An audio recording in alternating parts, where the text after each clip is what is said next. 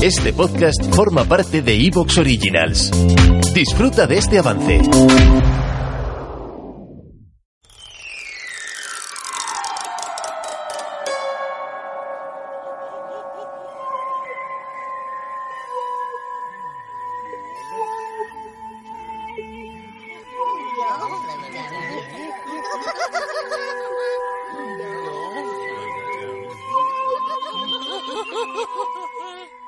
Fíjense que a veces pienso, cuando algún crítico quiere llamarte despectivamente, no sé, vendedor ambulante, eh, miembro del carromato eh, de los cíngaros, para mí es un honor, porque en el fondo de la televisión, créanme, no hacemos sino ir de lugar en lugar, de corazón en corazón, con nuestra carpa de ilusiones y a veces carpa de fantasías y de terrores. Y sí, esta es la carpa esta noche del espeluzne.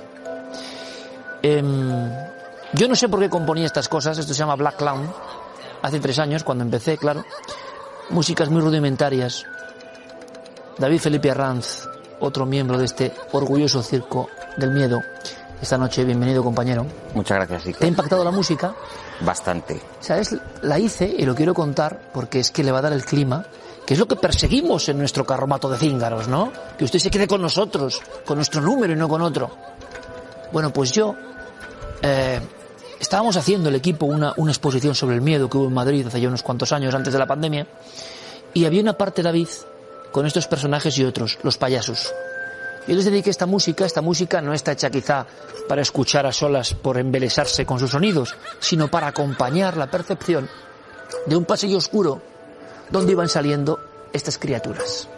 Uno pensaría siempre que el payaso es afable, amigo de los niños, y que nos produce una gran ternura, ¿verdad? ¿Sabes que nadie entraba en esa sala o la evitaban incluso? La conjunción de esta música que están escuchando y estos rostros, y eso, quien se atrevía, imagínense, a saber la historia real de algunas de las figuras. Bueno, pues me queda muy impactado. En una exposición sobre el miedo de las cavernas a las redes sociales, la sala, querido David, que se evitaba era donde sonaba esta música de payaso negro y estaban ellos. Quizá el argumento, ¿no?, para lo que vamos a contar. Sí, porque además sí que verdad que ya está diagnosticado. Es un miedo muy ancestral, muy íntimo, la colrofobia. Seguramente esta noche nuestros eh, amigos de Cuarto Milenio van a sentir con las secuencias que hemos seleccionado este miedo ancestral que se remonta a, a, la antigua Grecia. O sea, la raíz de este miedo es el colobatristes, que es, hablando de espelunde, aquel que va sobre zancos y el efecto que nos produce, ¿no? Es decir, lo sobrenatural siendo tan cercano que nos produce lo que llama disonancia cognitiva.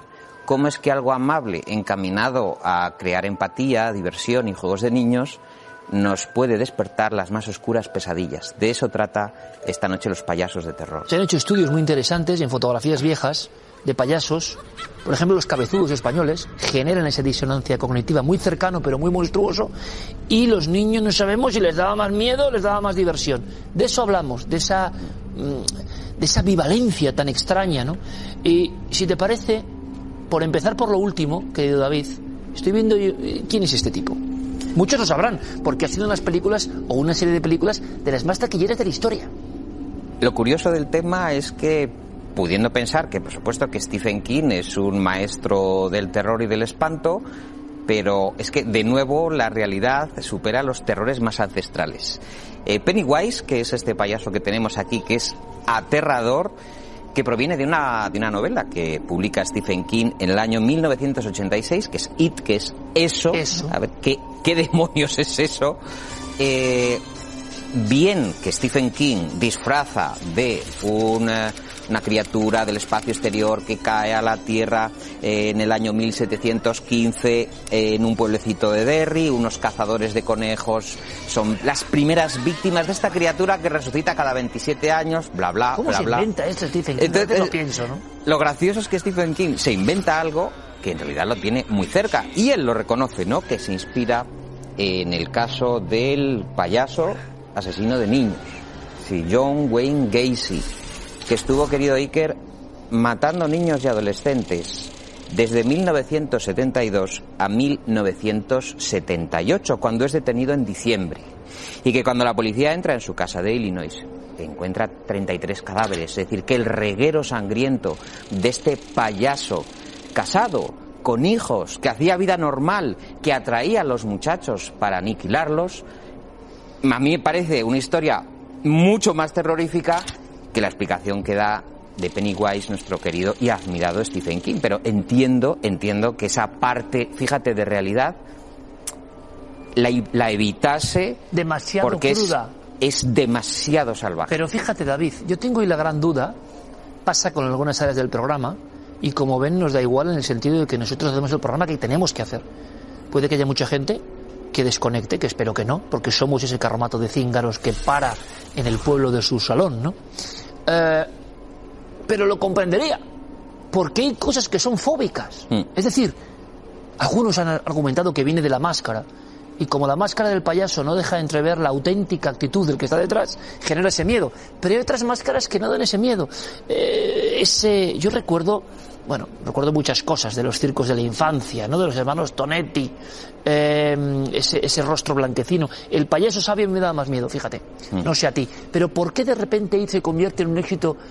Bueno, yo creo que no lo esperaba nadie. Estas, estas, no, estas, no sé cómo llamarlo, reestructuraciones de IT han sido brutalmente aceptadas en todo el mundo. Sí, ha habido un gran éxito de la, la secuela y la segunda parte. O sea, hablamos la original de 1990 con Tim Curry, que junto con The Rock eh, Picture, Horror Show, pues se lo encumbra como uno de los protagonistas de Gran Guiñol, ¿no? Como ese actor eh, barroco, oscuro. Bueno, pues después, muy tardíamente, en 2017 y en 2019, tanto It, la, la vamos a decir, la revisión del clásico, como It 2, pues se convierten en, en fenómenos mundiales. Eh, a eso se une eh, unos estudios que detectan en el uso social, y lo has apuntado muy bien, que a los niños y a los adultos, porque se hacen estudios psicológicos por parte de una cadena de restaurantes muy famosa que es Ronald McDonald. total. Ronald McDonald, porque detectan que esa mascota de ese gran payaso de zapatones no gusta a todo el mundo. Y efectivamente sale ahí un índice de colrofobia muy grande que coincide con eh, la detención de este John Wayne Gacy y coincide con el lanzamiento y la adaptación en 1990 de la película de It. Es muy estremecedor.